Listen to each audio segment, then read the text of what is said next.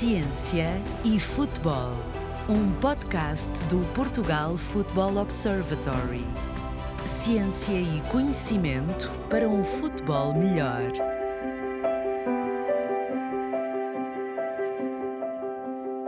Muito bem-vindos a mais uma edição do podcast Ciência e Futebol do Portugal Football Observatory.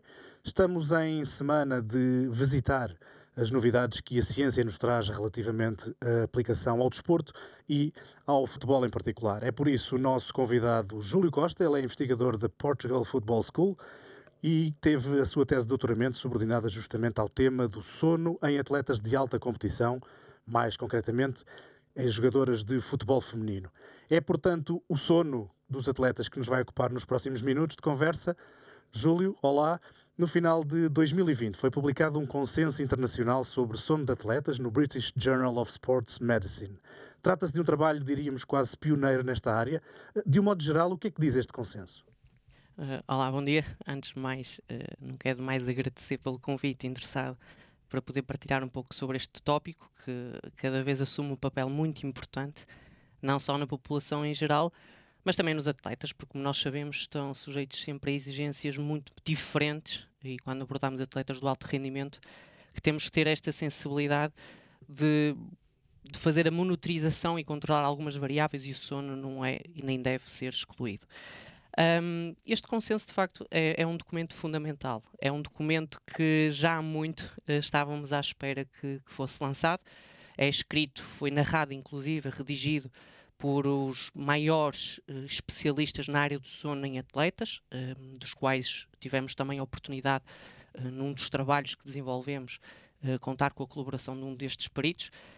Um, e este consenso é um documento, como o próprio nome indica, que permite descrever numa forma em geral, uh, diria até quase como um resumo de tudo aquilo que tem sido feito na ciência, através da ciência, através do estudo do sono em atletas, das mais diversas modalidades, sejam modalidades individuais e coletivas, e dos quais eh, descreve, aliás, o documento começa como eh, com a caracterização eh, dos hábitos de sono destes, destes atletas, portanto, descreve em diferentes contextos como é que os atletas, de uma forma em geral, dormem. depois passa por uma, pela uma descrição dos todos os fatores, uh, ou dos principais fatores, aliás, envolvidos um, e que afetam o sono dos atletas. Os, os peritos, os especialistas até inclusive dividem em fatores não desportivos e fatores uh, desportivos. Um, os fatores não desportivos, por exemplo, temos o caso do contexto familiar, do stress, da ansiedade, que são fatores que também nós devemos, enquanto clínicos ou agentes das ciências do desporto, que lidam muito frequentemente com este tipo de, de tópicos, uh, estarem atentos. Uh, portanto, o facto de um, de um atleta ser recentemente pai, isto é um, um facto que, que, merece também o nosso cuidado e nossa especial atenção.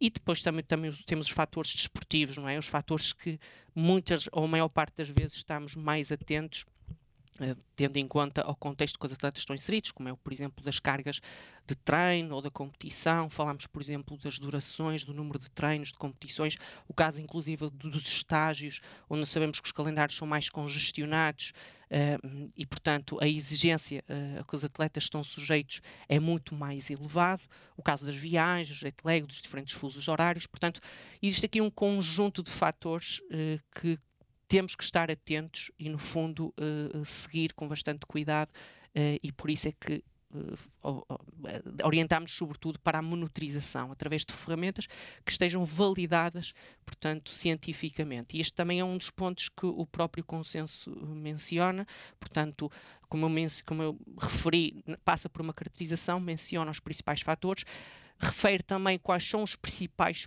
pontos de monitorização e tipo de ferramentas e instrumentos que nós podemos utilizar, e assim como também destaca o cuidado que devemos ter eh, quando fazemos a respectiva monitorização, porque existem muitos equipamentos, existem muitas tecnologias que são lançadas e que temos de ter muito cuidado com eh, a forma como utilizamos essas ferramentas, como esses algoritmos eh, estão desenhados. E o, e o documento termina com com uma espécie de kit de sobrevivência, passa a expressão, que é as estratégias, a higienização do sono. Portanto, uh, menciona a caracterização, os fatores, portanto, o que é que pode afetar o sono dos atletas, mas depois tem ali um plano de intervenção e sugestões para que exatamente que possamos. Já lá íamos, envolver. Júlio, uh, deixar só interpelar aqui em relação a dois artigos que o Júlio assina, o Júlio e outros investigadores da Portugal Football School, dedicados a este tema. Num deles, aliás, como já referiu, participa um dos investigadores que assina também o consenso internacional de que temos estado a falar. Estes estudos uh, foram levados a cabo, um com a Seleção Nacional de Sub-16 masculina e outro com a Seleção A feminina. Uh, creio que ambos apontam no sentido da necessidade de individualizar o estudo do sono. O que é que isto quer dizer na prática? Uhum. Muito bem, isto foi, foi dois estudos uh, uh, que apenas diferenciam essencialmente na amostra que, que utilizamos. Como mencionou e muito bem, uh, um foi feito com atletas do, do, sexo feminino, outro com sexo masculino e jovens, portanto, aqui a idade sendo um fator bastante importante também de mencionar. Um, e esta situação da individualização, portanto, ambos os, os estudos seguem um desenho bastante semelhante, portanto, nós procuramos essencialmente individualizar uh, os resultados finais da análise dos dados que, que, que foram efetuados para precisamente detalhar uh, esta importância que devemos ter cada vez mais cuidado na investigação e na ciência, que é olhar para os dados. Muitas vezes sabemos que é importante olhar como um todo, em algumas situações isto é, é fundamental, até para também interpretar uh, como é que o comportamento do grupo está, está a ser orientado, mas quando falamos em variáveis como o sono, não nos parece fazer muito sentido em falar em valores enquanto equipa ou enquanto grupo, portanto faz mais sentido, a nosso ver, uh, portanto, estudar estas variações a nível do sujeito, portanto, os comportamentos a nível do sujeito. Até porque nós todos temos necessidades diferentes, temos, respondemos aos estímulos de forma diferente e, portanto, a intervenção também deve ser de forma, eh, portanto, alocada ao próprio atleta. Nós não podemos chegar a um grupo e dizer que todos têm que dormir X horas ou, ou têm que fazer X cestas ou têm que ter um, um plano de, de intervenção, de, aqui até quase de, de, contingência. Portanto, estes foram dois estudos que nós procuramos, sobretudo, eh, estudar. Eh, são estudos observacionais, portanto, nós essencialmente o que foi feito foi observarmos em, em contexto de estágio, tanto da Seleção Nacional Feminina como ao Sub-16 eh, masculino, portanto, estudar estes hábitos do sono e procuramos estudar associações possíveis com as cargas a que estiveram sujeitas. Portanto, quando falo de cargas, falo de intensidade, da duração, do volume, até dos próprios horários das competições por exemplo, no estudo de, com a Seleção Nacional Feminina, foi um, houve um jogo que foi realizado à noite e, curiosamente, que de certa forma também seria expectável, foi o dia, portanto, foi a noite em que as atletas dormiram menos enquanto duração. Portanto, aqui sabemos que o efeito não só das cargas, mas também do próprio do, dos horários das competições eh, estão e influenciam, aliás, são um dos fatores também mencionados no próprio consenso. Mas a ideia foi essencialmente esta, portanto, individualizar, porque é na resposta individual que nós procuramos soluções e planos planos de intervenção. Sempre esta, esta individualização passa, por exemplo, trocando, tentando trocar isto por miúdos, como se costuma dizer, passa por, por exemplo, um jogador necessita, gosta de dormir num colchão mais rijo, outro num colchão mais mole, outro com uma almofada mais alta, outro com uma almofada mais baixa. É este tipo de coisas que está em causa também? Exatamente, é mesmo por aí, eh, até porque é, as respostas, como estava a mencionar, são diferentes exigências. Um atleta, eh, isto de nós então de, de, de brincadeira, mas com alguma seriedade, eh, é importante mencionar que, por exemplo, este cardápio cardápio de almofadas, que às vezes nós uh, mencionamos, é também importante, porque uh, o facto da almofada uh, dá um conforto diferente, o próprio tipo de colchão, o ambiente do quarto, e nem todos estão confortáveis a uma determinada temperatura, apesar de estar estipulado na literatura que deve ser a X temperatura, portanto... E luminosidade, e, creio que também influenciará? Exatamente, a própria luminosidade, o conforto, se bem que de acordo com as recomendações o quarto deve estar totalmente escuro, eles mencionam até como se fosse uma espécie de caverna, mas uh, é como disse e também referiu muito bem, podem haver atletas uh, que, e até mesmo pessoas, uh, mas neste contexto em atletas que tenham a necessidade, por exemplo, de ter alguma luz no quarto para, para conseguir dormir. E, uhum. portanto... Estamos longe do, do, momento em que aquele emparelhamento dos quartos, normalmente nas seleções, nomeadamente as mais jovens, os jogadores não estão sozinhos nos quartos. Os hábitos de sono de cada um podem passar a influenciar esta X fica com Y, Z fica com H?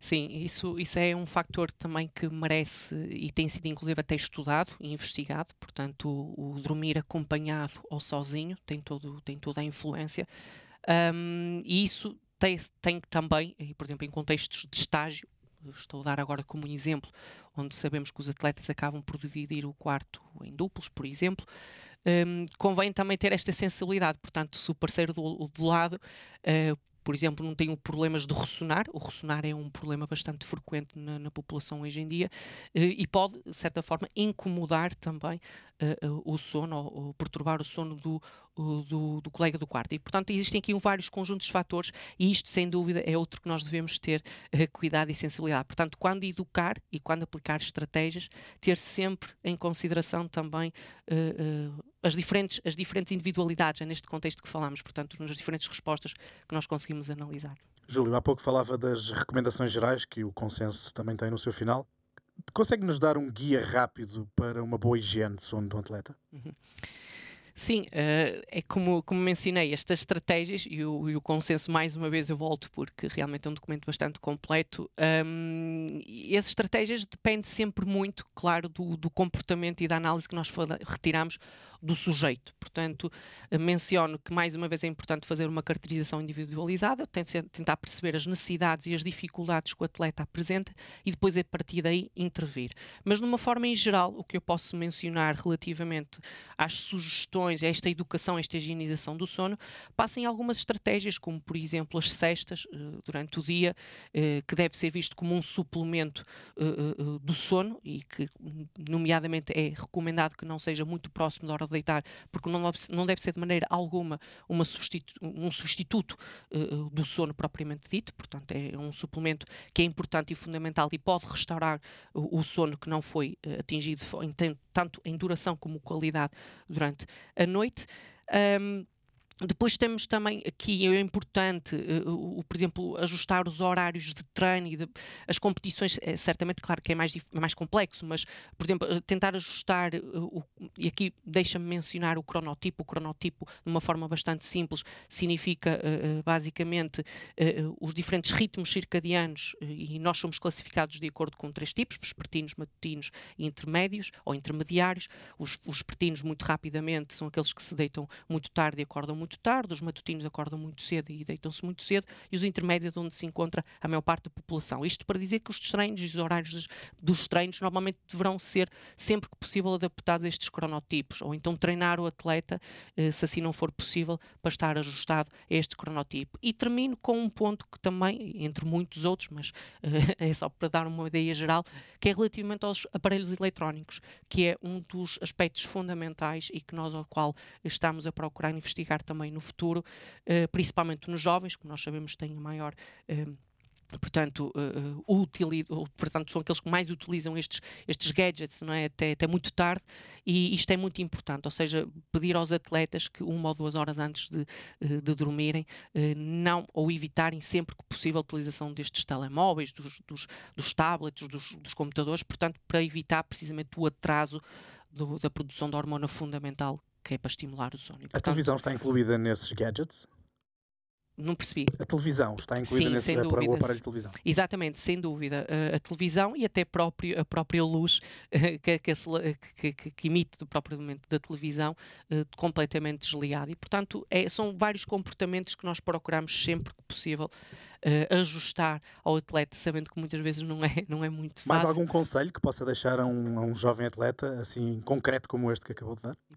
Um, as principais dicas aqui que eu, que eu poderei partilhar, uh, assim, de uma forma, num contexto geral, acaba por ser uma delas, uh, vou reforçar porque é mesmo muito importante, que é uh, eliminar estes, estes, a utilização destes equipamentos antes de deitar.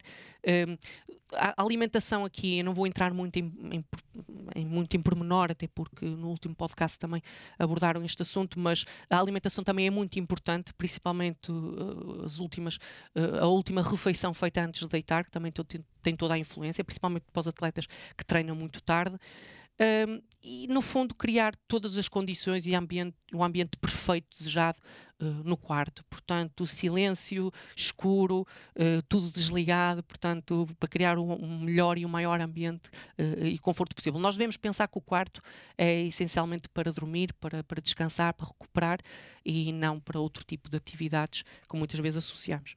Júlio, muito obrigado por estes contributos. Foi mais um episódio do podcast de ciência e futebol, desta vez dedicado ao sono dos atletas. Mais uma vez, Júlio, obrigado pela presença. O meu nome é Alexandre Pereira. Voltaremos nos próximos dias com mais novidades científicas. Ciência e futebol. Um podcast do Portugal Football Observatory. Ciência e conhecimento para um futebol melhor.